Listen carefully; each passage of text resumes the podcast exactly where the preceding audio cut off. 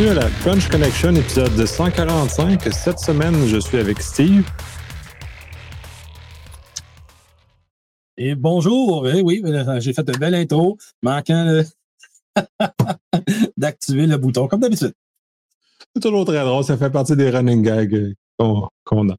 Euh, donc, euh, les Spock, ben, comme euh, dans les derniers épisodes, il y a peu de choses qui se passent dans l'univers de l'événementiel, outre le fait que le COVID est encore un, moment très palpitant dans nos vies avec les points de presse maintenant juste pendant la semaine. je sais que Steve et moi, on a vu un contexte où la charge de travail a sensiblement augmenté. Donc, on est de partie des privilégiés qui ne sont pas touchés négativement par par cet événement-là.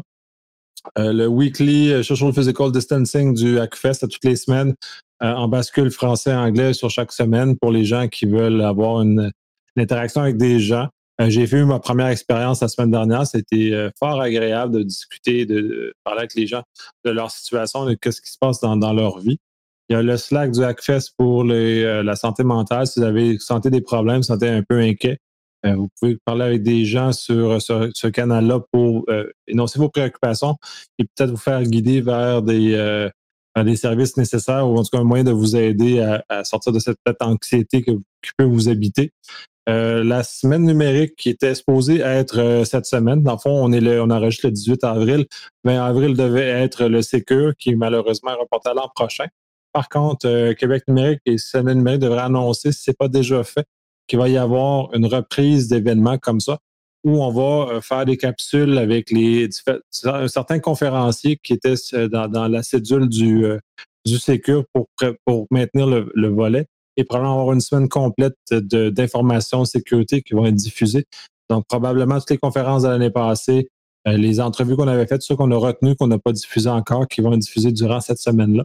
Ça va être une belle occasion d'avoir un, un concentré d'informations de sécurité euh, pendant cette semaine-là qui va être annoncé dès que j'ai les dates. Euh, elles seront diffusées à travers le podcast et à travers nos différents médias.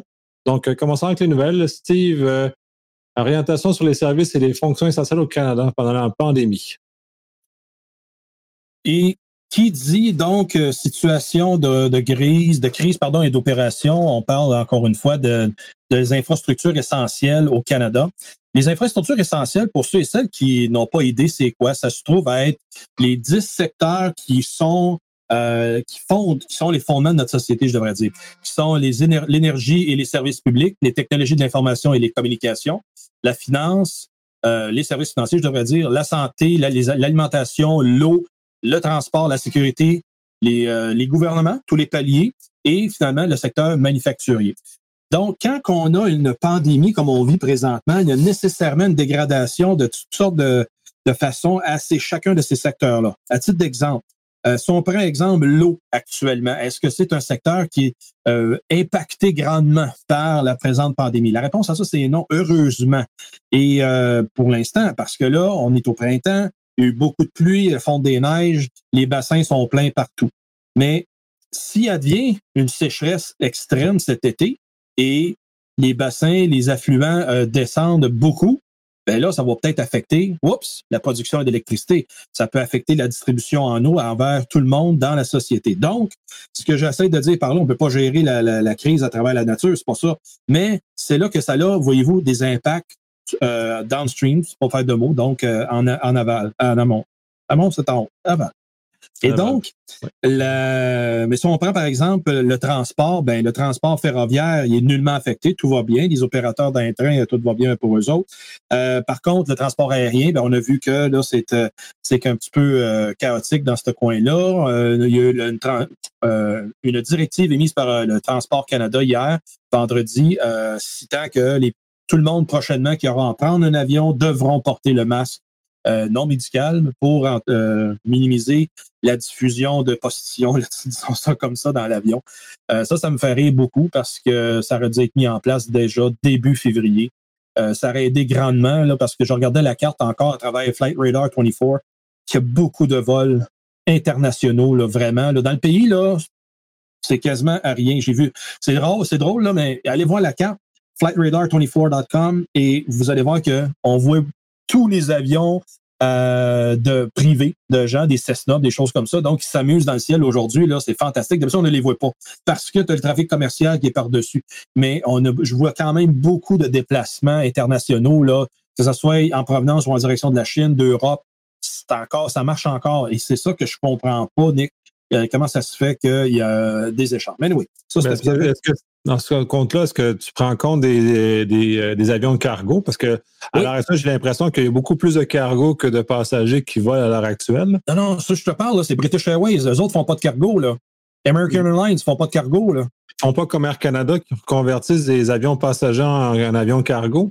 Je sais ben, pas, pas, pas que j'ai vu. Je vais, te, laisser juger par toi-même. Je vais t'amener le, je te mets le site dans le, dans le chat. Tu, tu le commenteras. Et ce qui est dommage là-dedans, en tout cas, c'est que malgré que les frontières, on les dit euh, fermées, mais il reste que il y a beaucoup de, de, trafic aérien là, un peu partout.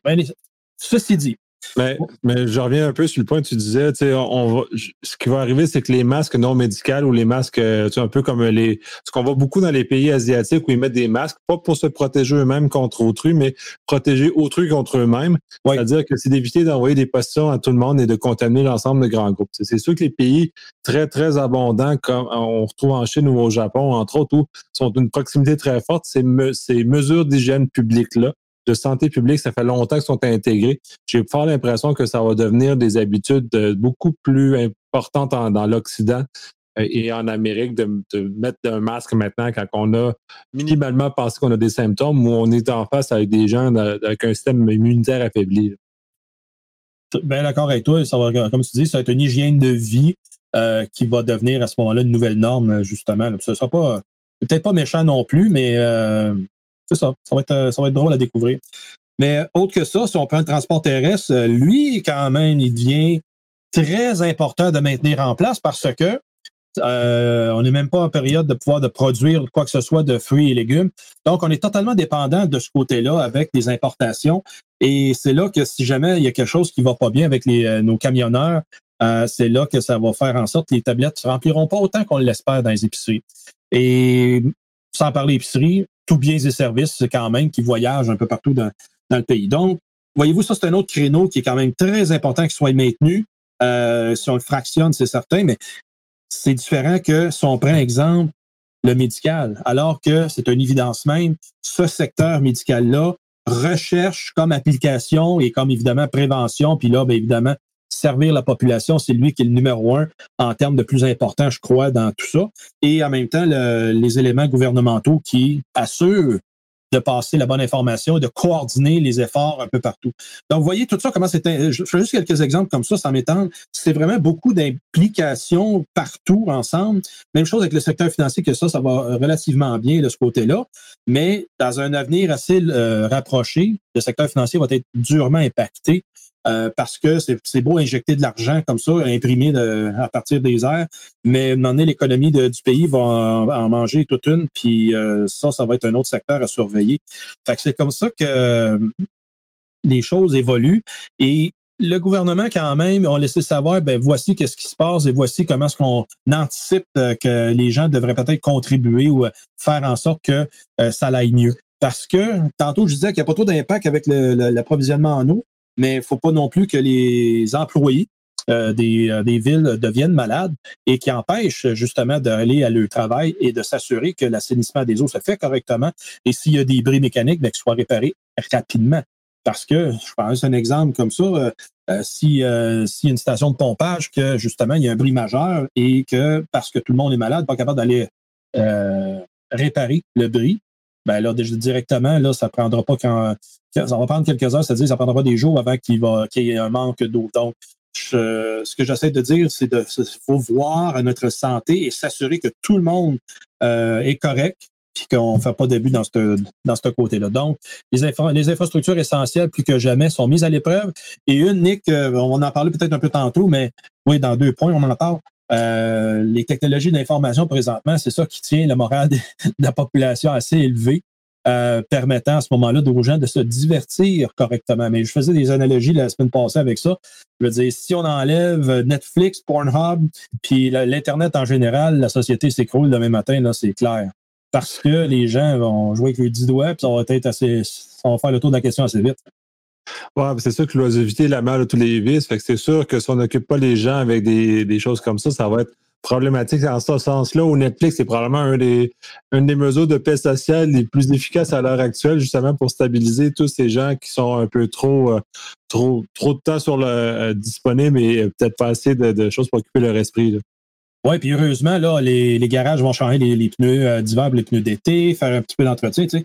Fait que tout ça mis ensemble, que ça va ça donne, je crois, des éléments que ça va pouvoir reprendre et c'est faux de croire que ça va reprendre la vie normale, le cours normal des choses. Il n'y plus. Ça, là, tu viens de le dire, Nick, avec ton exemple de masque. La vie telle qu'on l'a connue, là, euh, faut faire une croix à partir de janvier 2020. Et là, on s'en va dans une autre façon de bâtir notre société. Il euh, faut juste avoir l'esprit ouvert, garder ça euh, en tête pour qu'on puisse s'adapter. Oui, mais effectivement, comme tu dis, l'adaptation, de ce que je constate autour de moi, c'est pas tous les gens qui sont aptes à s'adapter à cette nouvelle, cette nouvelle réalité-là, cette nouvelle, nouvelle façon de vivre-là.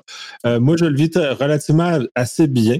Euh, je suis déjà un peu, je m'étais un peu équipé en, amont justement de, la, crise qui s'en venait. Donc, euh, mes habitudes ont commencé à changer, j'ai commencé à adapter.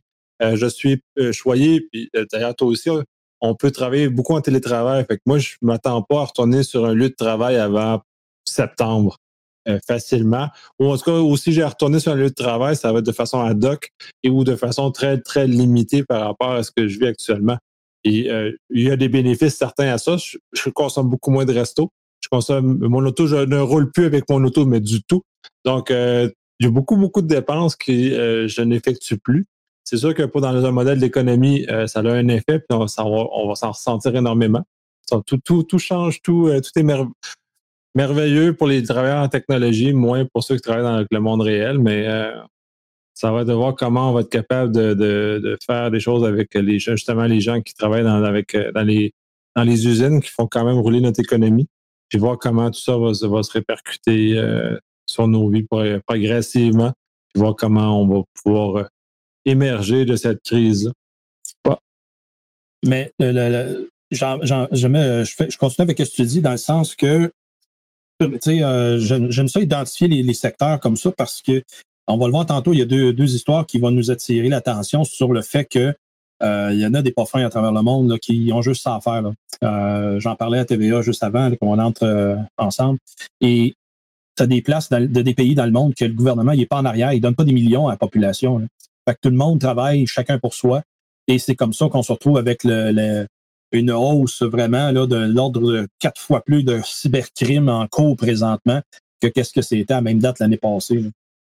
Fait que, ils sont prêts à aller tirer à plug sur euh, l'électricité s'il faut. Ils sont prêts à. Parce que il y a euh, une compagnie énergétique du Portugal qui s'est fait rentrer dedans en rançon logicielle, puis la rançon, c'est 10,5 millions. Euh, en temps de crise là-dedans, là, il n'y a pas grand monde qui peut se permettre autrement. Même affaire avec l'hôpital en Tchécoslovaquie.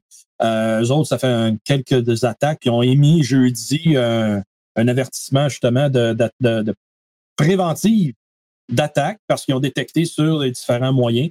les différents moyens étant sur Internet. Donc, le, le renseignement détecté qu'il y avait des menaces directes envers le système hospitalier tchécoslovaque, excuse-moi, République tchèque, avant ça, c'était la Tchécoslovaquie, mais ça n'existe plus.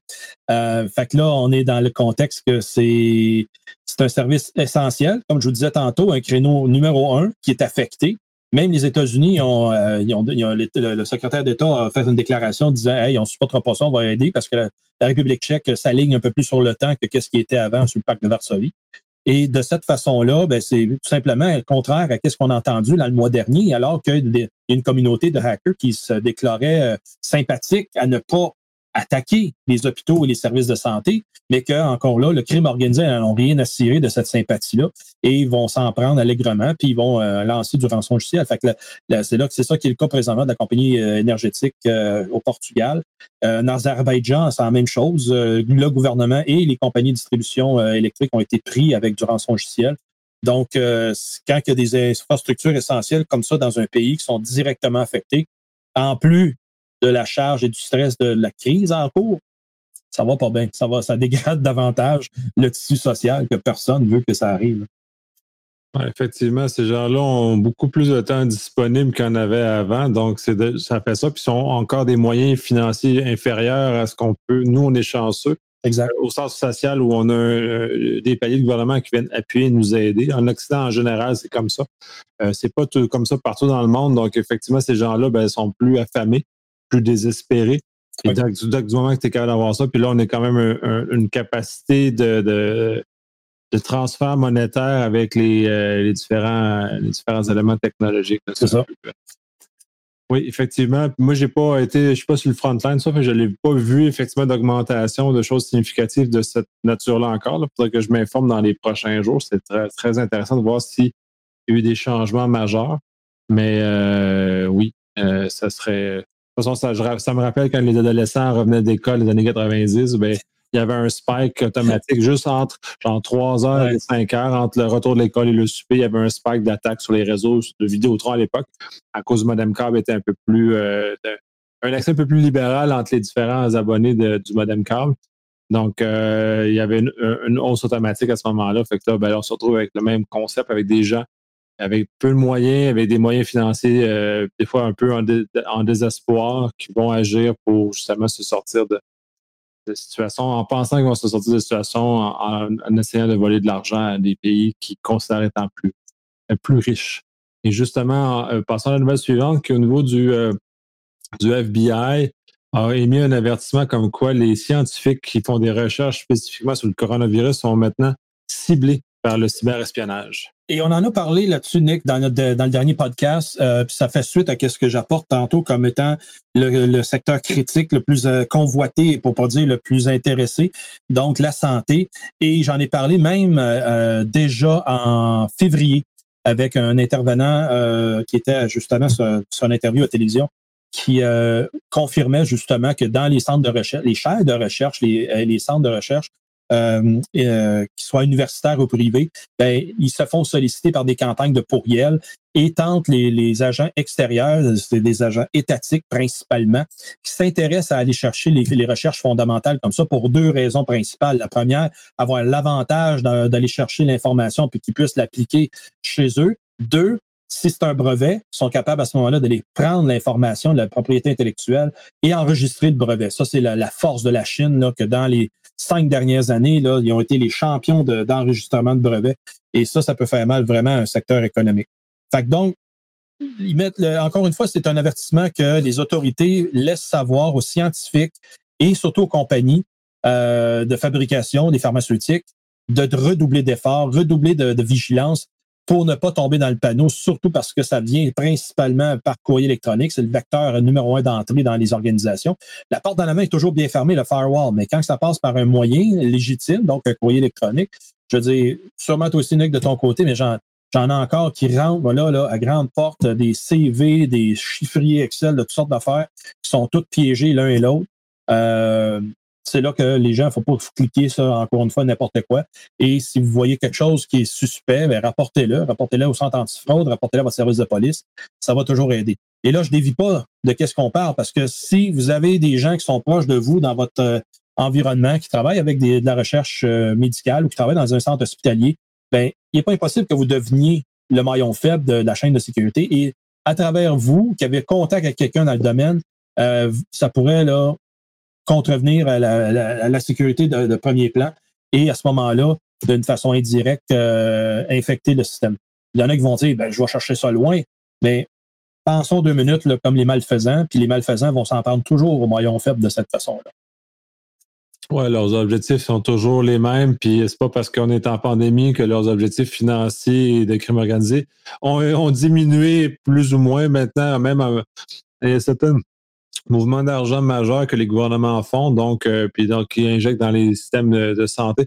Et ces malveillants-là ben, vont s'orienter vers où se situe l'argent. En fait, l'argent se dirige de ce côté-là. Ils vont aller euh, drainer cet argent-là comme ils peuvent, avec aucun scrupule non plus. Ils sont vraiment euh, se, foutent. Là. Il y avait Damien qui avait parlé de Maze il y a quelques podcasts de ça. Il disait oui, oui, on n'attaque pas la santé, puis finalement, de l'autre côté, il a planté un couteau dans le dos, puis ils sont allés voler de l'argent dans le système de santé. C'est pas, euh, sont, sont, pas, sont pas mieux, c'est leur business, fait qu'ils maintiennent leur business un peu sans cœur, donc c'est un peu, euh, un peu triste. Puis il faut être vigilant, comme tu mentionnes, sur le fait que même si on n'est pas directement mis dans le système, on peut être un vecteur pour affecter quelqu'un dans le système. Les courriels, ça, je l'ai vu, puis on l'a J'ai vécu principalement à l'automne passé avec Emotet, entre autres, mais ça ne change pas. C'est juste une réutilisation des mêmes mécaniques. C'est business as usual, ils continuent leurs affaires. Bref. on peut va passer à une nouvelle. Il y a des mises à jour de correctifs qui. Des mises à jour de correctifs. Des correctifs de sécurité qui vont être qui sont déployés pour le mois. Oui, euh, c'était ce fameux euh, Patch Tuesday, donc le mardi des correctifs euh, cette semaine. Et ce qui était surprenant, c'est qu'il y a quand même trois vulnérabilités des 0D qui sont présentement en exploitation, qui ont été couverts par ces patchs-là. On en représente une centaine, vraiment. Là, Nick, c'était une grosse affaire, une grosse culture. C'est pour ça que je, voulais attirer l'attention. je vais finir juste avec l'énumération, puis je vais, je, je, une, une pensée à formuler là-dessus. Il y a 397 vulnérabilités chez Oracle de toutes sortes de produits qui a été aussi patché par le, ce cycle-là. Et chez Adobe aussi, euh, euh, beaucoup de produits ont été impactés ont été patchés. En temps de crise, en temps de pandémie, c'est beau. Il y en a qui vont dire, ben, on patch nos systèmes, du go, on continue. Le danger est tout autre. Le danger est à la disponibilité des systèmes. Comme Cisco, ils ont délibéré un, quasiment trois à quatre semaines de temps à se gratter la tête à dire on diffuse-tu ou on diffuse-tu pas les correctifs envers le call manager et les téléphones IP Cisco euh, qui sont en utilisation dans beaucoup d'organisations de la santé gouvernementale. Et finalement, ils ont dit oui, de la merde, on, fait en sorte qu'on déploie les correctifs euh, et mardi dernier, donc euh, ces correctifs-là, ils ont apparu sur le marché. Parce que ça remet tout en lumière la mécanique de mise à jour dans les entreprises. Et là, dans un temps de, crise et d'opération, comme je décrivais, euh, tu peux pas juste faire ça euh, le soir, juste de même, puis sans rien valider. Là, faut que tu redoubles d'efforts parce que tu n'as pas droit à l'erreur. Et pas droit à l'erreur, ça veut dire que le, si tu dis que tu vas mettre en place un correctif qui vient corriger un problème en principe, euh, n'en développe pas un deuxième ou un troisième. Donc, la charge est quand même, plus importante présentement sur l'équipe DTI pour faire ces vérifications, pour tester vraiment les patchs avant de les déployer, plus que jamais, parce que tu veux pas te retrouver que le docteur, quand il rentre à 6 heures le matin pour qu'il commence sa journée de recherche ou de diagnostic, euh, il attend après le TI parce qu'il a fuck up, excusez le terme, je n'ai pas le droit de dire ça. Non? OK. Et après ça, euh, tout le monde court après. Tout le monde court après le gars des TI, puis là, il, va se faire lyncher sur la place publique parce qu'il n'est pas capable de redonner le service. Genre d'affaires. Je l'ai vécu comme ça plusieurs fois, puis c'est vraiment un stress supplémentaire parce que ça veut dire que là, puis je parlais des patchs Microsoft, là, qu'il y a trois vulnérabilités qui sont présentement exploitées. Ça, c'est quand même plus tannant. Et c'est là qu'il faut vraiment agir rapidement, mais agir intelligemment. Et donc, le fardeau revient justement aux équipes de tester et après ça, de déployer. Tout ça en gardant les systèmes les plus opérationnels possibles. Et on sait très bien que euh, un système sur 24 heures, ben, il faut se dégager peut-être un petit peu de temps, mais il faut garantir pareil la disponibilité de ces machines-là. Toujours dans l'espace public, je parle des, serveurs web et le courrier électronique, autant qu'à l'interne, lorsqu'on a à faire ce traitement et cette, ces, appliquer ces correctifs-là à l'interne. Il faut évaluer aussi à travers, j'imagine que les organisations sérieuses, ils ont un, un RFC, un Request for Change, un processus donc documenté et avec des bonnes personnes qui font partie du comité d'approbation, dont le, le, spécialiste en cybersécurité, le, CIO, CISO, euh, l'ISSO, euh, qui fait partie du cycle de décision, qui est capable d'évaluer les pour et les contre, faire vraiment une évaluation de menaces et de risques et surtout euh, une évaluation d'impact sur les activités, un BIA, afin de définir est-ce que la patch améliore ou c'est un nice to have. Si c'est un nice to have, mêlé dans, en, stockage, on la fera vraiment plus tard. Mais si c'est un une qui impacte les opérations, que s'il y a compromission d'informations, ça va faire en sorte que le, ça, va faire dérailler les activités quotidiennes, ben, je crois que celle-là est prioritaire. Et surtout, comme je disais tantôt, ceux qui sont euh, en train d'être exploités, les vulnérabilités sont exploitées. Donc, c'est tout ce processus-là de pensée qui doit être mis en place et rapidement concerté. En parlant avec Nick tantôt, euh, il y en a dans certaines instances du gouvernement qu'ils se pensent dans la normalité de fonctionner comme d'habitude. Désolé, la normalité n'existe plus. Vous êtes en, période d'évaluation, en période d'évaluation ou de probation. Vous êtes en opération. Et c'est là, Nick, que je me suis permis euh, cette semaine de faire des petits commentaires sur des médias sociaux en disant, là, l'armée va venir aider dans les CLSC, tout ça. Moi, j'ai dit, l'armée devrait être des coachs pour venir aider les gestionnaires euh, à tous les niveaux des paliers d'organisation, comme exemple au gouvernement du Québec. Je l'ai même envoyé euh, euh, à un député très bien placé, hautement placé. J'ai dit, Prenez si, vous, voulez avoir des commentaires de même, allez voir le PDG de la Société des traversiers, c'est l'ancien brigadier général des forces canadiennes qui était commandant du secteur du Québec. Il en sait quelque chose sur comment gérer en temps d'opération, en temps de crise. Donc, c'est des éléments comme ça que euh, ça, ça serait une belle occasion de faire du coaching opérationnel pour ces gens-là qui pourraient à ce moment-là faire un effet multiplicateur et ça l'aille beaucoup mieux. Au lieu que tout le monde, encore une fois, travaille en chasse gardée dans le petit euh, royaume, puis que là, il ne parle pas personne puis que là, il espère que ça se règle tout seul. Est-ce que je dérapé? Non, il n'y a, aucun problème. Mais pour le leadership en gestion de crise, je suis entièrement d'accord avec toi parce qu'on est dans un univers où il y a finalement peu de gens, du moins d'un point de vue civil, qui ont des capacités en gestion d'incidents ou en gestion de crise, parce que ça prend des habiletés très particulières qu'on n'a jamais exprimées. Euh, c'est un, ça peut devenir un problème. Euh, puis dans les organisations, ça, ça a des effets. Euh, pour, les, pour ce que je peux constater dans, mon environnement immédiat, j'ai la chance d'être dans un environnement avec des leaders qui sont capables de, justement prendre des décisions éclairées en temps de crise et d'agir en conséquence et en prenant pour le fait que la situation a changé et d'agir comme la situation a changé, pas d'agir comme c'était avant. Puis on se sont adaptés à cette situation-là, puis c'est fantastique, puis j'ai beaucoup d'admiration pour ces gens-là. Euh, puis là, pour revenir plus au fondamental de ta nouvelle que tu disais sur les correctifs, euh, ceux-ci, j'ai été confronté moi-même à, des décisions de cette nature-là. À quel point, quel correctif que tu retiens, que tu ne mets pas en place pour, pour limiter le risque de disponibilité au système, autant au niveau des postes de travail que des serveurs, et ceux que tu, forces quand même, même à risque de mettre indisponible les systèmes, parce que si sont pas corrigés peuvent mener à des problèmes de sécurité beaucoup plus importants que euh, la perte de disponibilité temporaire de l'application du correctif. Encore là, on vit dans un univers de virtualisation, fait que le retour arrière est beaucoup plus facile qu'il l'a déjà été. Euh, je me rappelle au début de ma carrière où quand je crachais un serveur, j'avais mal, j'avais raté ma, mise à jour, euh, c'était le retour des backups qu'il fallait faire revenir. C'était un long parce que c'est pas rapide de faire revenir un backup.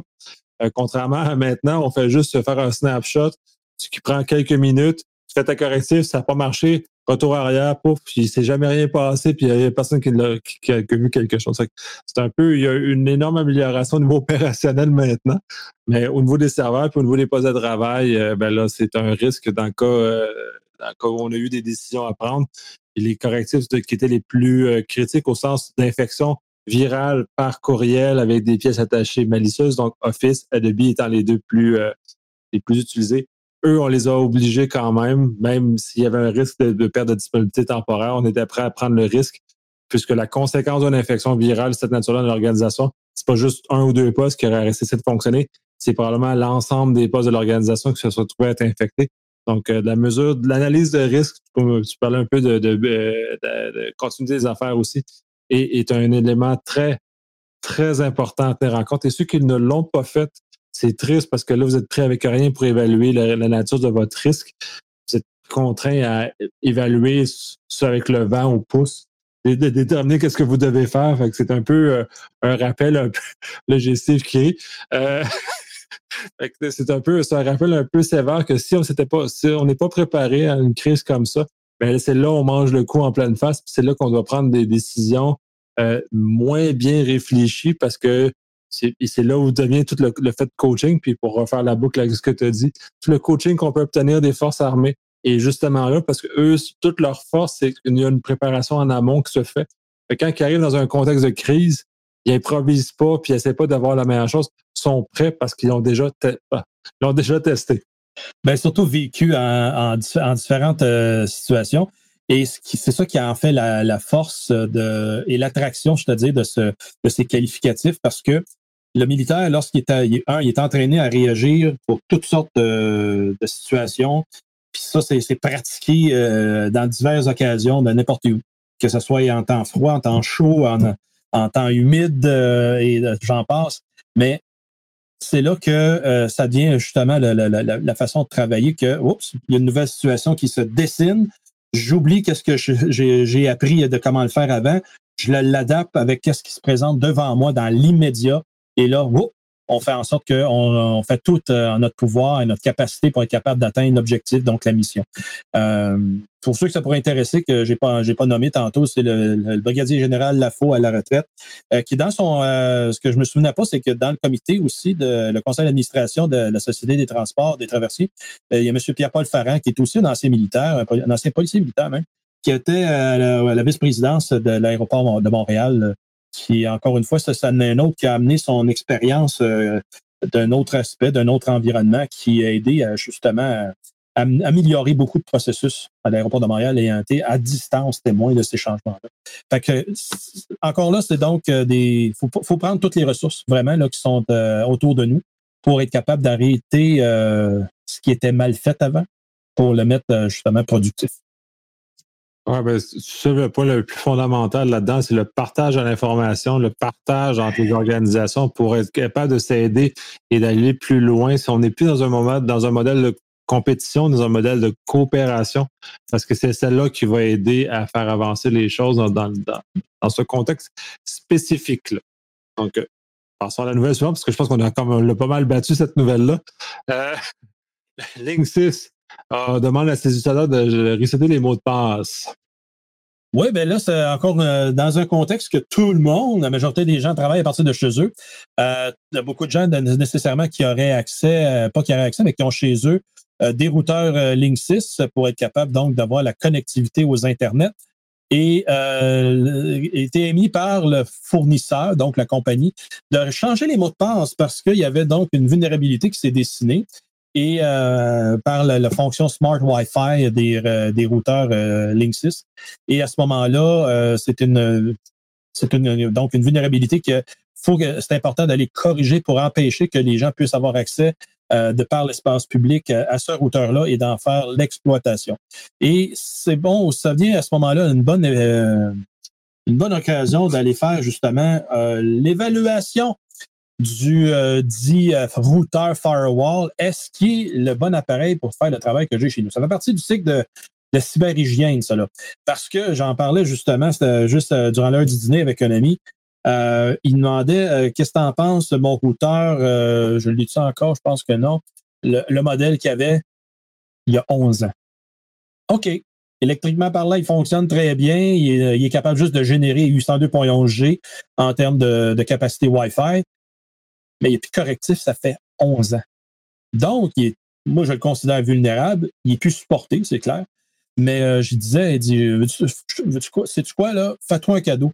Fais-toi un cadeau, va t'en chercher un, là, pas plus cher que 150 Tu n'es pas obligé d'aller chercher là, les, ceux qui ressemblent à des crabes, là, qui sont capables de faire du 802.11 AC, ou même les nouveaux, euh, qui, euh, est la nouvelle génération Wi-Fi 6, qui est 802.11 AX, pour être capable donc d'aller chercher les, la, prochaine technologie. Mais encore là, avec quel appareil vous allez l'utiliser? Il, y a cinq types de manufacturation qui fait du 802.11 AC AX présentement, donc ça ne vaut pas la peine.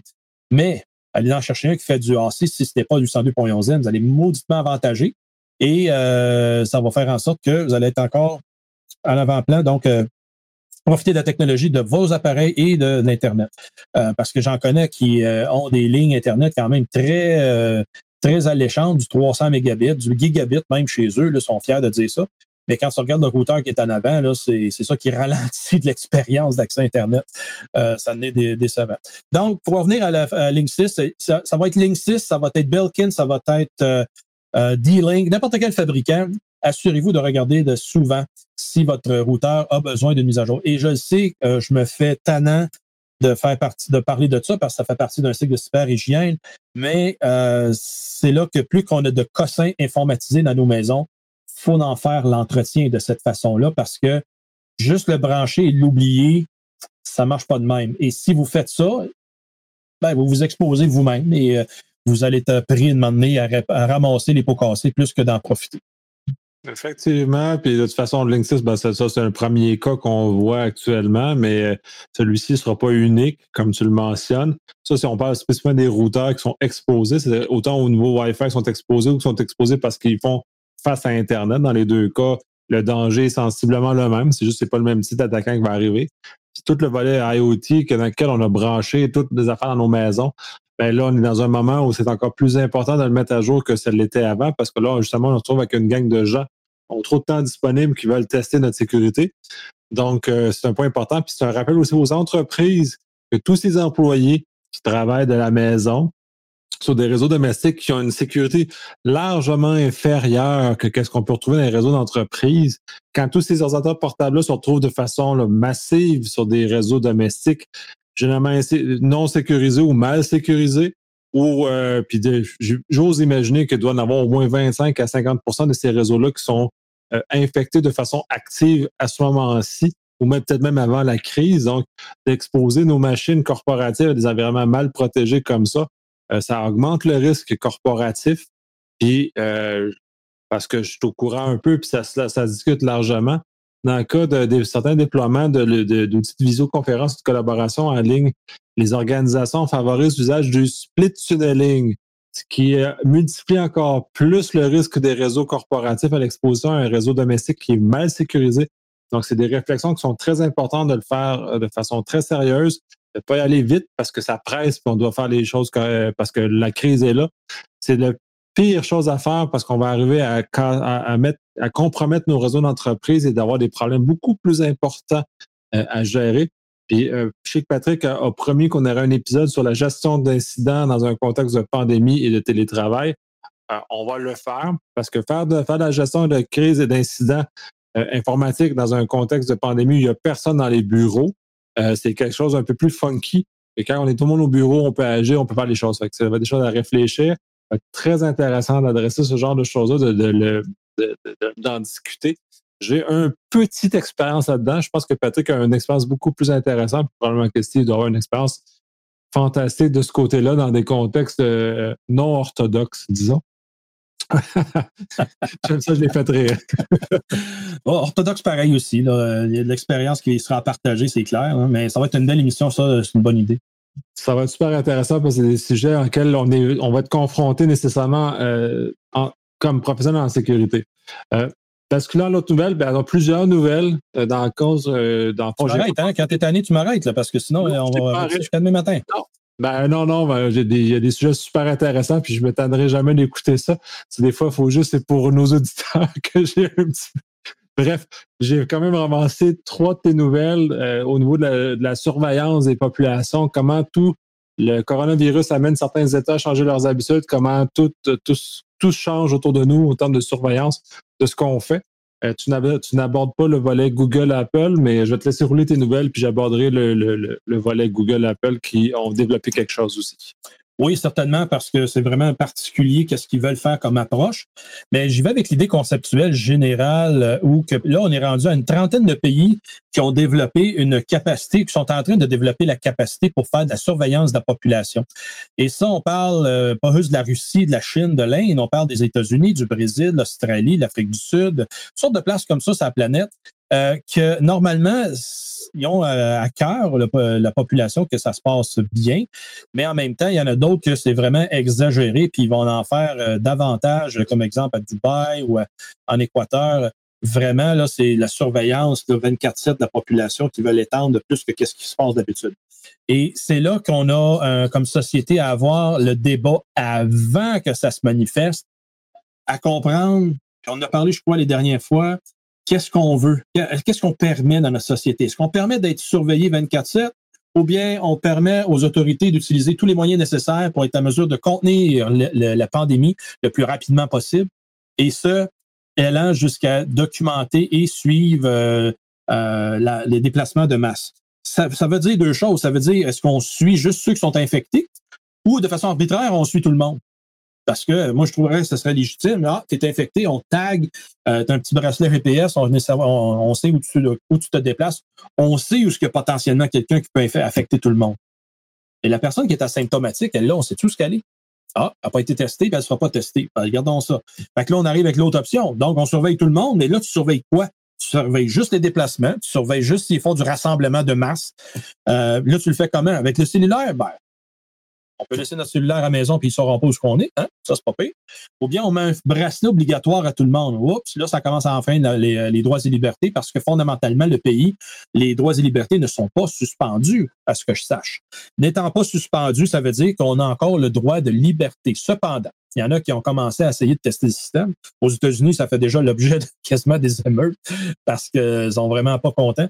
Les, euh, et ça, ça veut dire que on, a, on veut que ça soit la protection justement euh, collective contre cette menace pandémique, mais en même temps de ne pas restreindre les gens dans les allées C'est pour ça qu'on est capable encore d'aller à, l'épicerie, d'aller marcher dehors, mais tu sais, encore là, avec une certaine limite. C'est ça que les gouvernements, surtout sur le gouvernement du Québec, il a, nous a mis devant pour être capable justement de prendre conscience que on, est encore libre, mais pour des besoins sanitaires, il faut qu'on soit restreint. Euh, tout pour les bonnes vertus, mais cependant, s'il faut qu'ils aillent documenter au-delà de ce qu'ils font à ce moment-ci, c'est là qu'il va falloir qu'on mette un stop à ça. Là, ça parle, les parlementaires doivent venir en chambre euh, en début de semaine prochaine. Et on, parle de ça en début de semaine prochaine par le 20 avril.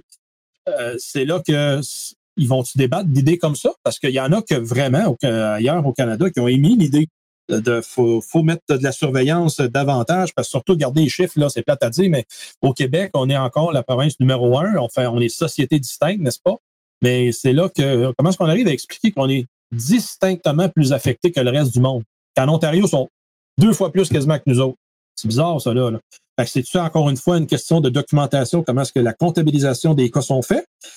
Qu'ils font pas autant en Ontario qu'ici? Puis ça, le, M. Ford, le, le, le, premier ministre d'Ontario l'a dit à plusieurs reprises, il ne teste pas assez.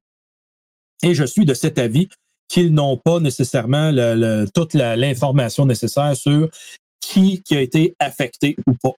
Euh, ça, ça va aider beaucoup à refaire les statistiques. Puis on l'a vu au cours de la dernière semaine qu'il y a beaucoup de chiffres qui ont changé radicalement parce que les méthodes comptables ont changé. Fait que c'est là que je crois pas à ce moment-ci que ça soit la solution de dire Hey, on met, on met la, la surveillance là, uniformisé partout et on va tout le savoir. Cependant, il y a des, euh, des bons, euh, des, bons euh, des bonnes mesures de prévention encore là pour donner le ton et la capacité de prendre des décisions en conséquence de ces rassemblements de masse-là que les grands fabricants vont apporter bientôt dans un avec le système d'exploitation, dont Google et Apple. Oui, tout à fait. Les autres ont pensé une, une approche où ils ne géolocalisent pas les gens, comme ce qu'on peut voir dans certains pays. Là. vous verrez dans les show notes, de, on parle beaucoup où l'érosion de la vie privée se fait. C'est tout l'enjeu là-dedans parce qu'on a un, souci de vie privée et autant un souci de, santé publique qui sont confrontés dans ce cas-ci. Euh, moi, je suis d'avis, puis je l'ai déjà, je répète régulièrement, qu'on devrait avoir un rôle de commissaire à la vie privée beaucoup plus importants, puis qui viennent euh, justement mordre les mollets des compagnies qui ne respectent pas les engagements qu'ils prennent ou qui modifient à, tout bout de champ les règles d'utilisation de, l'information. Fait que ça, c'est un. Dans un contexte comme ça, c'est une belle occasion de réfléchir à ça en tant que société. Et euh, puis ça, je me rallie aussi en même temps très, très proche de ce que euh, Steve va dire, au sens où ces outils-là sont nécessaires aux forces de l'ordre, ces outils-là sont nécessaires dans ce cas-ci, dans force de, de, de, santé publique. Je parle de force de l'ordre dans le cas de Clearview AI, qui justement de la reconnaissance faciale. Euh, malheureusement, cette histoire-là, ça l'a dérapé parce qu'ils ont perdu le contrôle de, ce que c'était. Puis ça, c'est malheureux parce que c'est un outil qui, qui sert au bien collectif, mais qui malheureusement va dévier vers d'autres choses. Bref, dans ce cas-ci, on va parler pour, on va se limiter dans le COVID euh, Apple et Google, ce qu'ils ont développé, puis là, vous irez lire l'ensemble, puis vous pourrez critiquer parce que c'est pas une approche qui est nécessairement parfaite, mais en termes de protection de la vie privée, c'est probablement un des éléments qui se rapproche plus d'un élément où on, limite l'exposition des individus à une surveillance de masse. Parce que ce qui est surveillé, c'est pas la géoposition, mais c'est les contacts qu'on a. Fait qu'on fait juste surveiller avec les cellulaires qu'on contacte autour de nous. Et sur cette base-là, puis donc on n'est pas géolocalisé, c'est vraiment juste un contact à proximité d'un cellulaire, disons, à moins de deux mètres d'un cellulaire X. À ce moment-là, on est comme tagué parce que toute la force du signal Bluetooth est utilisée pour évaluer la distance du dit autre appareil qui est là. Et à ce moment-là, on va arriver à être capable de, euh, sur cette base-là, donc si on est déclaré euh, euh, malade, on a un problème, ils vont juste piger dans cette base de données-là qui est non, non nominalisé, fait qu'on n'est pas capable de savoir c'est qui qui est en arrière.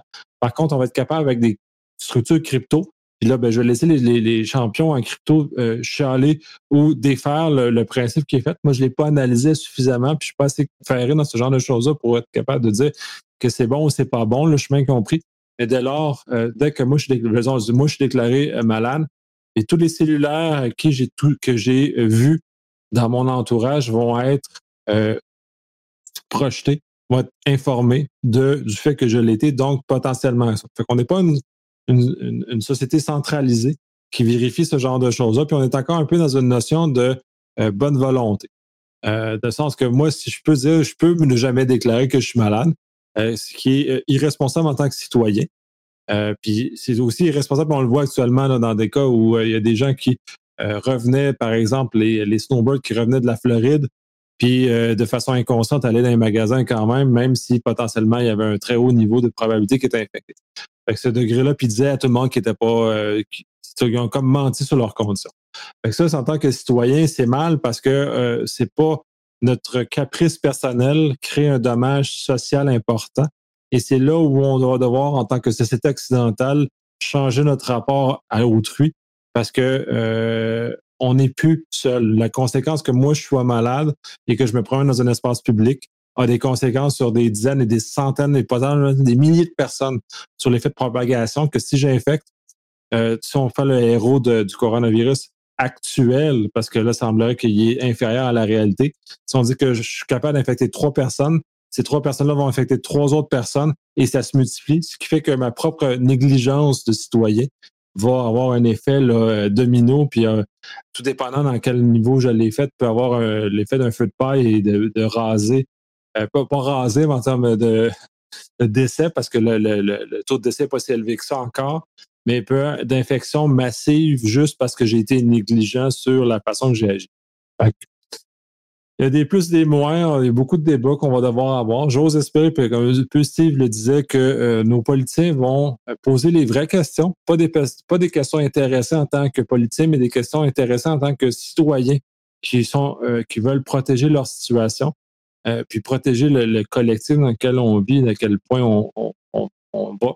Puis euh, prenez le temps de lire les différents articles que, Steve a mis, puis j'ai mis les articles au niveau de Apple Google.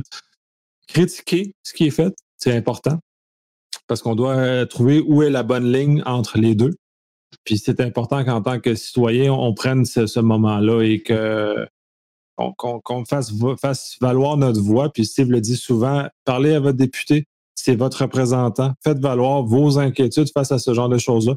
Faites valoir comment euh, vous voulez euh, qu'on soit protégé, mais comment vous voulez également protéger votre vie privée, qu'on ne sache pas que vous êtes sorti le samedi matin, mais qu'on vous, on a juste besoin de savoir qui vous avez, pas qui, mais quel téléphone cellulaire qui sont dénominés a été mis en contact avec vous s'il y a lieu de voir comme ça, puis critiquer le système de crypto de Apple, Google, critiquer les affaires c'est important.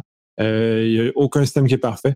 Puis ces, voies-là euh, sont importantes qu'ils soient soulevées aussi. Je fais faire de mon, mon, très, très, très long laïus finalement. Ah, c'est correct, ça. Il faut que ça sorte. Tout le monde Nick. Regarde pas ça en dedans. Euh, là-dessus, j'espère, c'est un, petit dossier que je vais laisser en primaire, laisser savoir que je suis en train de valider. Mais euh, regardez ça sur votre propre temps. Lorsque vous approchez une zone urbaine, vous allez voir, il y a des petites antennes blanches là, qui sont inclinées euh, de peu près 20-30 degrés vers l'intérieur, vers le bas. Et ce sont des, des, des, antennes qui répondent à la fréquence de 2.4 GHz. 2.4 GHz, ça représente le Bluetooth, ça représente du Wi-Fi, évidemment. Euh, Là-dessus, il y a quelques années, le ministère des Transports a mis ça en place pour être capable de faire la détection de la densité euh, des véhicules qui se déplacent, peu importe. Et ça, c'est à travers l'Amérique du Nord. Euh, c'est un projet que toutes les villes ont dans, place. Ma seule préoccupation, c'est en principe, on ne devrait pas utiliser justement la collecte des MAC adresses qui passent à travers ce réseau-là pour être capable d'en faire le filtre et le suivi, c'est-à-dire la détection de personnes qui n'ont pas d'affaires à sortir. Euh, c'est là que j'essaie d'aller chercher justement les, réponses à ça parce que tant qu'à moi, ça devient un, outil fort intéressant, anonyme présentement, mais qui pourrait peut-être pas le devenir s'il euh, y a une exigence de, restriction. Et ça, ça en deviendrait des capteurs avec lesquels détecter les, automobiles qui se déplacent parce que les automobiles modernes, la majorité, ils ont tout un, Bluetooth ou un Wi-Fi intégré que tu peux pas l'éteindre. Et ça, ça devient intéressant comme faire euh, pour traquer. Il y a entre autres ça, aussi la pression des pneus qui émettent des ondes aussi. Il y a un paquet de bidules dans les autos modernes qui font ce genre de choses-là. Si ce n'est pas nos propres cellulaires qui euh, émettent beaucoup de bruit de, dans ces fréquences-là. Par ailleurs, les cellulaires modernes ont toute la, de la randomisation des, euh, des MAC adresses, qui sont un peu plus difficiles à traquer, qui étaient traquables il y a euh, quelques années. Les vieux cellulaires sont encore très faciles à traquer, les plus récents le sont moins. Mais si on veut vraiment aller dans cet esprit-là, nos, euh, nos euh, identifiants uniques de cellulaire euh, ne changent pas, n'ont pas ce degré de rotation-là. eux aussi peuvent nous servir à, nous traquer. Et ça aussi, ça peut devenir un peu énervant. Puis on n'a pas nécessairement besoin d'avoir de parler aux fournisseurs cellulaires pour savoir les cellulaires qui circulent un peu partout. Fait que tout ça en tant que protection de vie privée, c'est un peu achalant. Bon, mais ça fait partie de l'équation pareil, là, que vu que les appareils sont, sont quand même euh, en fonction, la majorité 24-7, ben c'est ça. Ils ont un bon échantillonnage depuis plusieurs années pour être capable de comprendre le pattern de quelqu'un. Oui, ben l'élément là-dedans, puis c'est ça qui devient intéressant, puis un peu notre rôle, c'est de mettre dans l'avant-plan que ces compagnies-là font ça depuis des années, parce que la capacité, elle est présente depuis des années. Exact. Euh, donc, c'est important qu'en tant que citoyen, de savoir dans quoi on s'expose, puis les choix qu'on fait en tant que société. Donc, cela en en a quelques-uns. Nous allons avoir l'occasion de revenir sur ce sujet-là bien en masse. On a déjà parlé beaucoup, on va probablement parler beaucoup parce qu'on est euh, très intéressé à la protection de la vie privée sur différentes, sur différentes facettes et sur son utilisation, mais on va, on va sûrement y revenir. Oui, parce que je mettais dans l'ordre des nouvelles, Nick, euh, à Moscou présentement et quelques autres villes de même en Europe, euh, ils ont décidé, eux autres, qu'ils ont fait un enregistrement centralisé euh, par euh, géré par la ville et qui veut aller se promener dans la ville doit s'enregistrer sur un site web et recevoir un QR code pour être capable de se faire authentifier par les forces de l'ordre. Ceci dit, si tu, euh, te permets d'aller dans la ville en dehors des heures ou des journées qui t'es allouées ou dans peu importe la situation, et le policier intercepte et fait le scan du QR code, bien là, il y a des amendes salées qui sont rattachées avec. Donc, c'est ce genre de contrôle de population-là qu'il faut ne pas, faut, pas abdiquer. Parce qu'il ne dit mot consent, puis euh, je verrais mal qu'on s'en aille là sans rien dire. Parce que on est capable, je crois, comme euh, société, de continuer à évoluer de la façon qu'on évolue. On va bien s'en tirer. On n'est pas capable on n'est pas obligé d'imiter les autres parce qu'ils le font ailleurs de cette façon-là. Il y a d'autres moyens de le faire. Effectivement, nos valeurs de la société ne sont pas ne rejoignent pas nécessairement ça. C'est important qu'on n'oublie pas ces valeurs-là dans le moment. Garder notre authenticité, ben oui.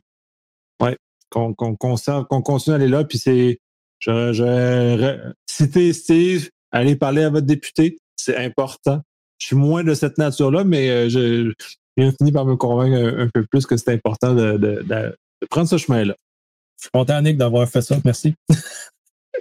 Et parce que là, c'est une autre série de nouvelles qui sont plus au niveau de la désinformation ou la misinformation en anglais, ou ce que maintenant ben, notre cher euh, président américain a, popularisé sous le nom de fake news. Euh, il y a plusieurs nouvelles qui, euh, par rapport au coronavirus, qui mériteraient d'être approfondies puis de juste ne pas mordre à la maison qui nous est lancée. Oui, puis j'en ai vu l'expérience avec Facebook cette semaine euh, par une nouvelle mesure euh, qu'ils ont mis en place. Et là, ils se veulent faire encore une fois la police de l'information sur leur plateforme. Ça leur appartient, ils peuvent faire ce qu'ils veulent.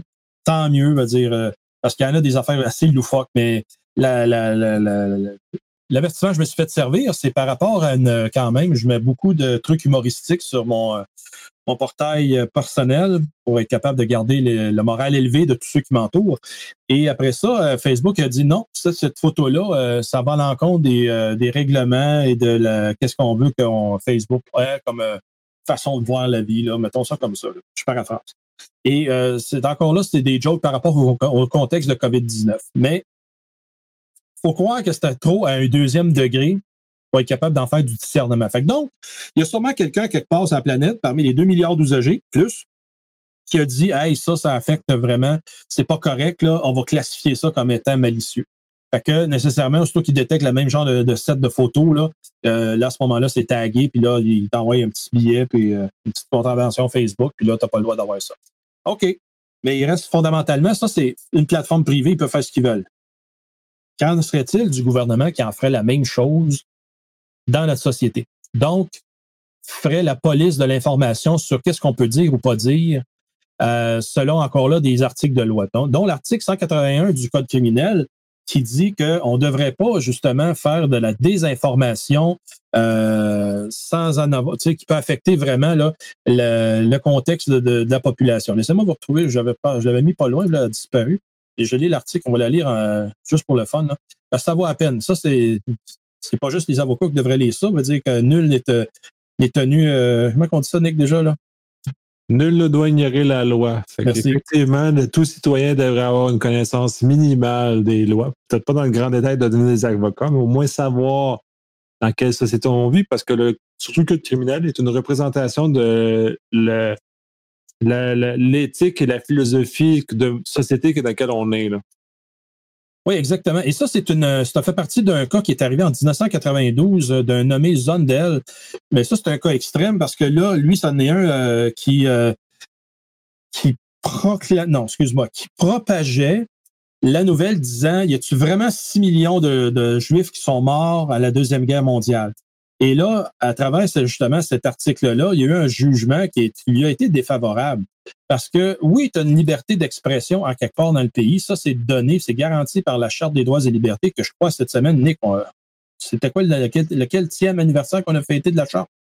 Je l'ai oublié parce que c'est. est, arrivé en 82, la Charte. 82. Donc, ça, ça fait quand même un méchant temps. Là. Fait que là, on arrive avec euh, justement cette, euh, cette, euh, cette approche-là. Et quand on regarde l'article 181, ça dit est coupable d'un acte criminel et passible d'un emprisonnement maximal de deux ans quiconque volontairement publie une déclaration, une histoire ou une nouvelle qui c'est fausse et qui cause ou est de nature à causer une atteinte ou un tort à quelques intérêts, à quelques intérêts publics ça rend encore pas mal la définition d'une fake news, ça. Énormément, puis c'est très intéressant parce que je ne connaissais pas cet article-là spécifiquement et il est justement semble très à propos dans le contexte dans lequel on vit actuellement. Là. Et ça, ça s'appelle diffusion de fausses nouvelles, article 181 du Code criminel. Donc, quelqu'un qui commence à générer de la, cochonnerie en ligne pourrait être accusé euh, de ce méfait-là, euh, de diffuser de la fausse nouvelle. Mais encore là, il faut que ce soit. Euh, c'est qui, qui, est capable de dire c'est quoi de la fausse, c'est quoi de la vraie nouvelle? C'est tout un débat, ça. C'est facile de dire, d'accuser, lancer une accusation contre quelqu'un, tu sais, et après ça, votre débat en, cours. Oui, mais c'est quoi la c'est comment, est-ce qu'on arrive à faire la preuve? c'est toute une affaire, ça, là, là. Je crois à ce jour, Nick, c'est pour ça qu'on n'a pas entendu parler ben ben. N'y a pas beaucoup de, de, fake news, euh, de gens qui génèrent de la fake news qui ont été accusés de ça. Ben, ben. Ça doit être le fardeau de la preuve doit être sur la couronne. Fait que c'est probablement ça pour ça que c'est énorme comme, euh, comme conséquence parce que euh, faut que la couronne soit capable de démontrer le fait que l'intention et la pensée criminelle. Donc, c'est très compliqué dans un cas. Puis, de toute façon, l'article de loi est très clair. Faut que tu propages volontairement donc l'action et faut que tu aies une intention de, de, de, vouloir causer préjudice. Euh, dans un contexte dans lequel on est, c'est un, c'est difficile. Puis on a déjà de la misère avec les, crimes plus, euh, plus basiques et plus sur l'humain que de commencer à s'attarder à des, choses comme ça, puis des cases qui doivent être excessivement compliqués à faire. Il faudrait que je trouve un procureur pour lui en jaser, voir à quel point la, la, la marche elle doit être excessivement haute pour réussir à démontrer des choses comme ça. Euh, c'est sûr que la marche doit être haute pour pas que l'État accuse de façon démesurée, mais en même temps, dans un univers où le, fake news est rendu euh, le, quotidien, si on veut, de bien des choses, euh, ça serait commencé à être important qu'on apporte peut-être des précisions ou qu'on raffine cette loi-là pour faire état de la société dans laquelle on vit maintenant. Tu sais, dans le cas de Zundel de 92, Nick, ça a été une, une, décision en Cour suprême de 4 contre 3 qui ont donné raison à la couronne de dire, lui, là, c'est un fouteur de troubles, puis qui a abusé de son droit d'expression. Parce que c'est pas parce que c'est inscrit dans la charte que ça donne le droit de tout dire en quelque part. Cependant, ça a été statué pareil que euh, la loi l'article 181 euh, serait inconstitutionnel.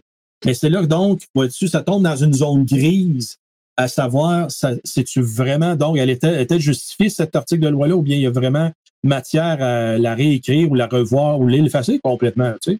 ça peut aller dans cette direction-là. Je n'irai pas dans l'effacement parce que clairement, de toute façon, ce que la Cour suprême a jugé sur ce cas-là, dans le temps où les fake news étaient quelque chose de plutôt rare, n'était pas une chose qui est répandue. Exact. C'était pré-Internet, ça là. Donc, c'est intéressant de voir. Je pense que si on remettait le, cas maintenant, le juge, ça serait peut-être pas 4 contre 3 qu'on aurait eu un jugement euh, euh, favorable à la couronne. J'ai l'impression que le poids face, serait beaucoup plus probable face à la couronne maintenant qu'à cette époque-là parce que les, les univers, les perceptions ont changé, les temps ont changé aussi. Fait tout ça pour dire que ça, ça n'en est un, mais en même temps, du côté euh, État de État-nation, ben là, il y en a que ça donne à cœur joie de faire, de générer de la fake news. Et ça, ben, on a nos amis en Russie, euh, en collaboration avec la Chine et vice-versa, qui se font un plaisir de générer sur les médias sociaux les euh, recettes miracles, les recherche factice, tout ce qu'on trouve que fantastique, puis même encore là, des, vieilles, des histoires d'il y a l'année passée, deux ans, cinq ans, euh, qui ramènent en avant-plan les, conspirations avec les, le gouvernement qui est en arrière de tout ça. Dire, ça va de tout bas, de tout côté. Et quand je vous dis ça, c'est pas fantasmagorique. il y en a beaucoup de ces histoires qui ont été retracées à des agents russes, à des agents chinois qui font des opérations d'information. Une opération d'information, c'est d'être capable d'influencer une population et de la faire réfléchir ou agir dans la direction que l'influenceur veut bien. Et dans ce contexte-là, ils ont tout intérêt à continuer à générer du bruit. Quand je parle de bruit, là, c'est vraiment de la fausse information qui est tout partout et qui nous met comme population, euh, nous met en réflexion, nous met justement en incertitude face au gouvernement, face aux directives officielles. Et regardez qu'est-ce qui se passe aux États-Unis au Sud. Je veux dire, tout le monde commence à se rébeller contre le pouvoir fédéral versus le pouvoir de l'État pour les libertés euh, fondamentales garanties par le, la Déclaration d'indépendance, me semble, non? La Constitution américaine. Merci, la Constitution. Le 2 que Pourquoi j'ai oublié ça aujourd'hui? je pense que c'est l'article 2 qui est euh, présentement cité euh, de la, Constitution américaine sur lequel les gens se rebellent. Mais en même temps, cette rébellion-là est faite de façon à ce que c'est orienté aussi. Est-ce que c'est un fake news qui oriente les gens contre lutter contre un fake news? C'est vraiment un cas étrange. J'espère que euh, des, juristes américains vont se pencher sur cette question-là parce que c'est très intéressant ce que ça va faire. Oui, puis quand tu parlais de brush fire tantôt, donc un feu de brousse, là, ça, ça en est un présentement. Juste avant ce matin, hein, je voyais la Fox là, qui diffusait où, euh, où sont les prochaines euh, sites de manifestation et il invitait les gens à aller participer à ça, si j'ai bien vu. Euh, c'est fou, là. Que donc, au lieu d'avoir d'emphaser le, confinement, puis il y a même un shérif au Wisconsin qui est très populaire, le bonhomme, il a beaucoup d'influence. Il a ouvertement déclaré qu'il ne croit pas à ça, lui, le, confinement, puis qu'il disait au monde Faites ce que vous voulez, moi, je vous arrêterai pas. Tabarnak. Puis je sais pas, là, mais c'est vrai que les Américains sont très fermés sur ce qui se passe ailleurs dans le monde.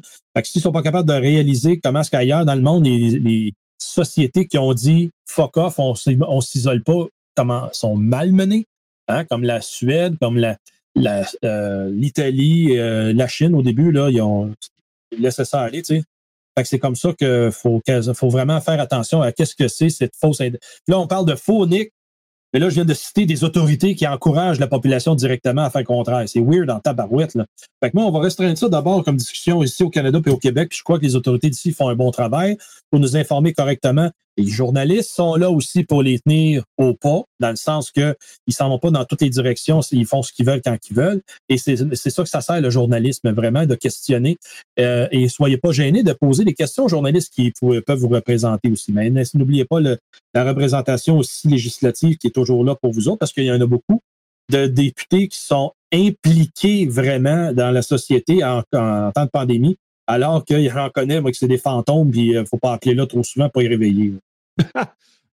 c'est à géométrie variable, mais effectivement, comme tu mentionnes, le, euh, journalisme et le contre-pouvoir, c'est notre chien de garde qui, parmi d'autres institutions que nous avons, permet justement de rebalancer les pouvoirs entre les différentes forces qui s'affrontent dans ce contexte-là. C'est sûr que c'est un peu triste ce que tu relates sur euh, ce qui se passe aux États-Unis, euh, sur le fait qu'ils se basent sur des croyances et non sur des faits pour prendre des décisions dans un contexte où on peut plus faire, on peut plus faire ça. On dire, on n'est plus, là, ça va être un peu osé ce que je vais dire, mais on n'est plus à, l'époque médiévale sur des bases de croyances, on prenait des décisions. Maintenant, on doit normalement se baser sur des décisions qui sont basées sur la science, parce que je, veux dire, ça a comme fait ses preuves un petit peu, la science. Euh, tout ça est un peu fascinant. puis j'avais même vu un article, je le retrouve, puis j'essaie de le trouver pour le remettre dans les choses d'autres, mais je vous garantis rien, qui justement un journaliste avait posé la question à un anti-vaxxer sur le fait que s'il y avait un, vaccin pour euh, se protéger, se prémunir contre le coronavirus, accepteriez-vous de le prendre? Et plusieurs anti-vaccins ont comme hésité. Puis certains étaient même favorables à se faire vacciner contre le coronavirus. donc, toutes ces notions-là, euh, soyez éclairés dans, ces démarches-là. Euh, souhaitez que vos chefs d'État, ce que ce qu'on voit au Québec euh, et au Canada, sont éclairés par la science, c'est-à-dire qu'ils sont accompagnés par des gens de science, par des médecins qui sont praticiens, des gens qui connaissent ce qui se passe. Donc, souhaitez que vous êtes dans une situation comme celle-là parce que ça aide à prendre des décisions qui sont beaucoup plus cohérentes, qui sont moins influencées par des, des vues qui sont peut-être, d'un point de vue scientifique, on pourrait dire farfelues. Bref, euh, t'avais-tu fait le tour des nouvelles pour le, fake news? Ben, euh, un simple rappel d'usage, je veux dire, euh, si vous avez des doutes sur la provenance de certains, certaines nouvelles, allez vous informer. Et j'encourage à regarder justement les décrypteurs à Radio-Canada. Ils font un très beau travail justement pour aller démentir les fausses nouvelles et vérifier avant de diffuser. C'est le seul conseil que je peux vous donner. je me suis fait avoir une couple de fois le mois passé, croyant que c'était des, sources fiables. Et euh, juste un exemple de source fiable, j'avais été voir vraiment, c'est Business Insider qui avait diffusé la nouvelle comme quoi qui était pour fermer l'espace aérien nord-américain. Et euh, ça s'est avéré que par le temps que je commence à pouvoir vérifier mes vérifications et de le diffuser, de mettre en, vraiment des gens en veille, euh, c'était déjà effacé à la source. Et donc, faisant mon travail après ça de vérification de comment se fait, ben, je sais pas, le sérieux, là, pourtant, Business Insider, c'est des gens des, des, que je trouve, que j'ai en estime, qui font un beau travail, mais que d'après moi, ils se sont fait passer un sapin. Euh, donc, même les, euh, les, journalistes peuvent être à, peuvent être à, risque là-dessus. Fait que c'est ça, de vérifier les sources et de s'assurer que vous ne diffusez pas de, du n'importe quoi. Euh, encore cette semaine, je démentissais la nouvelle comme quoi que le gouvernement du Québec donnerait une prime de rester à la maison de 756 dollars alors que c'est complètement factice.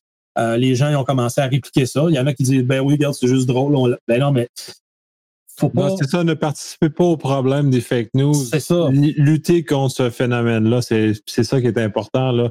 Ou quitte à mettre des, des, des, un, un, euh, un, indicatif, un, un label, une étiquette qui permet de décider c'est une blague. Puis un peu pour revenir à ce que tu disais que Facebook t'avait mis à l'amende parce que tu avais, voulu propager quelque chose que tu trouvais personnellement très drôle. Mais, non, je ne l'ai pas propagé, Nick, je l'ai mis dans un groupe secret. Ouais, ben en tout cas, tu l'as propagé, là, mettons. Non, mais c'est ça qui est ironique, là. Ouais, ben c'est. Je peux comprendre. Je le mettrais sur la page publique, tout ça, parfait. Là, tu contribues, à, comme tu dis, à, à, mettre du gaz dans le feu. Mais dans ce cas ici, c'était vraiment avec un cercle très fermé de personnes euh, euh, le bras de Facebook, il est long. Ah, mais, mais, il voit tout partout. Oui, bref, euh, mais c'est ça, si on peut avoir une étiquette qui dit, OK, gars, ça, c'est vraiment, on, s'amuse, on fait de l'humour. Puis ce que je dis n'est pas authentique pour les gens qui ne sont pas capables, sur les algorithmes d'intelligence artificielle de Facebook ne sont pas capables de distinguer entre l'humour puis ce qui est. Euh, du deuxième niveau, c'est indisponible au AI pour le moment. Non, ils ont de la misère à atteindre le premier niveau. bon, ils sont limités. Mais c'est ça, mais comme tu disais, même les journalistes sont, euh, sont susceptibles à, tomber dans le piège aussi. C'est d'où le fait de toujours s'informer au moins sur deux, deux sources journalistiques différentes lesquelles ne sont pas sont pas ensemble. quand on parle de deux sources journalistiques, c'est tout l'empire québécois, c'est une source. C'est pas euh, si vous voulez comparer deux sources, c'est pas genre euh, TVA et Journal de Québec, c'est pas deux sources distinctes, c'est la même, sensiblement la même source. Euh, au Québec, ben, euh, ensuite, il faut aller voir les autres journaux qui sont disponibles ou les autres médias qui sont disponibles pour comparer la nouvelle et comparer avec les nouvelles ailleurs dans le monde aussi. On, est capable de s'informer ailleurs dans le monde. Informez-vous avec des journaux. Si vous parlez que, euh, si vous lisez que le français avec des journaux européens, belges, français, suisses. si vous avez capable de lire l'anglais, ben, tout ce qui se passe aux États-Unis, ce qui se passe au Canada anglais, ce qui se passe aussi en Europe anglophone, juste pour vous faire plusieurs idées pour être sûr que euh, ce que vous, ce qu'on vous remplit, ce qu'on vous dit comme information est exact. Mais encore là, on revient développer votre esprit critique. Puis, euh, dans le renseignement, je veux dire, c'est une des règles d'or. Euh, pas à première, première rumeur tentant. Et tant que c'est pas confirmé, ça demeure à l'état rumeur. Donc, trois à cinq sources qui viennent corroborer, différentes, qui viennent corroborer une nouvelle, souvent, ça va être mauditement plus fiable que juste de dire euh, euh, que c'est, c'est à côté. Tu sais, c'est une des raisons, je crois, Nick, qu'on met les show notes là, pour être capable d'arriver à dire que on génère pas ça de notre figment imaginaire, ça vient vraiment de, de, de faits rapportés à travers le monde. Là, puis il euh, faut continuer à garder cette authenticité parce que sinon, justement, on contribue à ce que ça soit dérisoire. Oui, ben c'est ça, on participe. Là, nos ne sont pas, on met pas trois à cinq sources par, euh, par nouvelle, mais minimalement, on a vérifié nous-mêmes d'amont, en amont. Puis on est, comme tu disais, comme Business Insider, on est euh, susceptible aussi de se faire rouler parce qu'on n'est pas, on est des humains, on est comme, comme tout le monde. Donc, c'est possible de ce genre de choses-là, mais on a fait un effort quand même qui est quand même assez grand. Puis, euh, comme on est plusieurs, Benjamin, on se challenge entre nous autres, fait qu'on est capable d'arriver à ce genre de choses. Alors avec la dernière nouvelle, qui est finalement la bonne nouvelle de la semaine. Et oui, la compagnie ResMed, qui sont des fabricants, eux autres, de ventilateurs euh, pour ceux et celles qui sont atteints d'apnée du sommeil, qui, ben, c'est un particulier, en fait, qui a soumis ça et qui a été capable de hacker, vraiment hacker, un respirateur artificiel, probablement le sien ou je sais pas trop, mais que euh, pouvant permettre justement une aération euh, en urgence là, pour être capable de faire ça. Parce qu'il y en a des professionnels qui ont dit Hey, c'est pas vrai, c'est pas un vrai respirateur, ça là. Je sais, tout le monde le sait, mais en temps d'urgence, en temps de besoin criant, voici une option. Et euh, ça, c'est des appareils de 7, 800, 900 pièces qui seraient capables, avec un, bypass software, de tomber en mode continu, ventilation continue, euh, et pour être capable d'avoir même un peu plus de force de pousser pour que la personne euh, soit euh, médicamentée et à ce moment-là assurée d'avoir le, le, flot d'air qui s'en va à elle. fait donc, ça, c'est là que, autant qu'en manufacturation, ça a été rapide, que beaucoup de fabricants se sont virés de bord, sont capables d'en faire, mais aussi, voici comment est-ce qu'on peut économiser. Et ceux qui savent qu'il y en ont à la maison de ces appareils-là, ben, ils peuvent à ce moment, ils pourraient à ce moment-là les valider parce que la compagnie ResMed l'a validé, c'est-à-dire le code de FDA a approuvé même euh, la modification parce qu'ils ont dit hey, oui, c'est une bonne idée, puis on va pouvoir s'en servir. Given the recent FDA exemption, ResMed could do this relatively quickly, the researcher says. Donc, ils l'ont soumis le processus. L'administratif est d'accord avec le, bypass. Ça vient à ce moment-là d'une solution viable parce qu'il y en a quand même beaucoup de gens euh, partout qui en ont de ces machines-là pour respirer le soir quand ils dorment. Euh, ça viendrait à ce moment-là une bonne, bonne source de, d'aide pour tout le monde. Absolument. Puis tout ça ressoulève le cas, puis j'espère qu'on va, ça va servir de, cas pour avancer le cas. Tous les thinkers, tous les makers, tous ceux qui aiment taponner dans les choses puis modifier ce qu'on nous ont vendu euh, les différentes compagnies pour faire peut-être des fois d'autres choses avec ces, objets-là ou améliorer le fonctionnement ou aller plus loin. Euh, donc, ce qu'on pourrait appeler du hacking de firmware, c'est-à-dire de prendre le firmware qu'on nous a mis dans les mains et de faire autre chose avec celui-ci. Euh, j'espère que ça va euh, peut-être euh, réveiller les législateurs sur le fait d'atténuer les règles de ultra sévères, surtout aux États-Unis, entre autres, qui viennent bloquer toute cette, cette capacité-là des gens à pouvoir mener à une autre utilisation d'un objet qu'ils ont acheté. Je pense tout de suite en disant ça, Nick, aux tracteurs des fermiers? Oui, c'est l'idée que j'avais. Ben c'est ça, là, eux autres sont vraiment pognés à la gorge, là, puis ils, ils, se trouvent une autre vocation soudainement. Parce que autres aussi, l'hiver, des fois, il n'y a pas grand-chose à faire. Fait qu'ils trouvent le moyen de commencer à développer des techniques de hacking pour bypasser certaines protections. Euh, parce que le, tout ce qui est d'automatisme dans un tracteur, ils n'ont pas le temps d'attendre après le réparateur qui est dans trois jours qui va se présenter avec une facture de 10 000 Ils veulent avoir euh, le résultat maintenant, puis ils veulent que ça marche. Fait que euh, moi, s'il y, a des, y a des fermiers qui ont besoin d'aide, je suis le premier à aller les aider pour être capable de sortir de, de merdier de.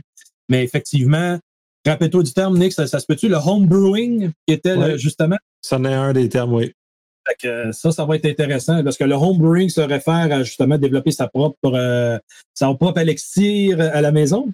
Et euh, ça, va, ça va aller dans le même sens avec euh, tout ce qui est nos produits domestiques, les fameux IoT, que si ça n'est plus grand, pour une affaire, on peut s'en servir à d'autres choses, certainement. Ben, ça fait partie d'une des choses. Euh, j'ai arrêté, entre autres, de financer des projets Kickstarter qui étaient de l'électronique parce que la compagnie ou l'individu disparaît puis mon objet que j'ai procuré devient inutile. Donc, il devrait y avoir une capacité de autoriser puis même d'obliger les, les personnes ou les compagnies qui euh, font faillite ou euh, abandonnent les produits. Puis on parlait il y a quelques épisodes de Philippe Hugh aussi, qui doivent, qui, qui auraient l'obligation de diffuser leur code publiquement pour permettre aux gens de continuer ces appareils à fonctionner si l'opérateur décide de l'abandonner. Je pense qu'on parle avec les haut Sonos et ces affaires-là, comme tu dis. Oui, ça devrait devenir une obligation légale que si un fabricant décide d'abandonner un produit, qu'ils doivent libérer le code qui est sous-jacent à ce dit produit-là pour que les gens puissent continuer à l'entretenir, le faire vivre plus longtemps que ce que le fabricant a décidé que c'est plus assez payant pour lui. Effectivement, je crois que ça va faire partie des, euh, de la nouvelle société dans laquelle on va aller, d'arrêter justement de capitaliser sur le bien, euh, le, bon pas cher à jeter, là, parce que je crois que le Made in China va être sérieusement révisé par tout le monde. Euh, tout le monde, je crois, réalise que c'est un gros désavantage, beaucoup plus que payer de deux pièces de plus et de le garder ici. Fait que je crois que notre modèle, notre vision des affaires va changer avec ça. Le modèle manufacturier va probablement changer aussi avec ce qui s'en vient. Fait que de toute façon, il va falloir que les chefs d'État réfléchissent à comment on va relancer l'économie. Et le, volet manufacturier est généralement un moteur important des économies dans lesquelles on vit. Donc, euh, je pense qu'on va avoir euh, quelques questions très profondes à se poser sur, ce qui, sur les choix qu'on a faits et comment ces choix-là doivent être modifiés pour l'avenir. En effet ça complète l'épisode aujourd'hui qui est quand même euh, assez, assez long et assez funky. C'est toujours ça avec Steve, mais c'est, c'est un plaisir. Mais c'est, tu ris, mais c'est un plaisir immense parce qu'on débat d'idées qui permettent, pour mon, pour mon personnel, j'espère que c'est les, les auditeurs ont le même plaisir, à, aller plus loin sur certaines idées et de faire avancer des sujets. Oui, puis euh, c'est là que c'est important de comprendre que la, la technologie, c'est pas le seul aspect qu'on doit jaser, mais ça va dans tous les aspects de notre vie. Et euh, si on améliore tous ces aspects-là, on va être capable d'en profiter dans notre vie davantage. Je sais pas ce que tu en penses. je, je, suis entièrement d'accord. Puis c'est une des raisons pour que je fais le podcast, c'est de partager des idées puis aider les gens à avancer. Puis si on peut avoir un retour sur ces affaires-là, je suis. J'ai fait, j'ai fait un, j'ai fait ma contribution. Le seconde. c'est bon, mais bonne semaine. Bonne semaine, l'acteur.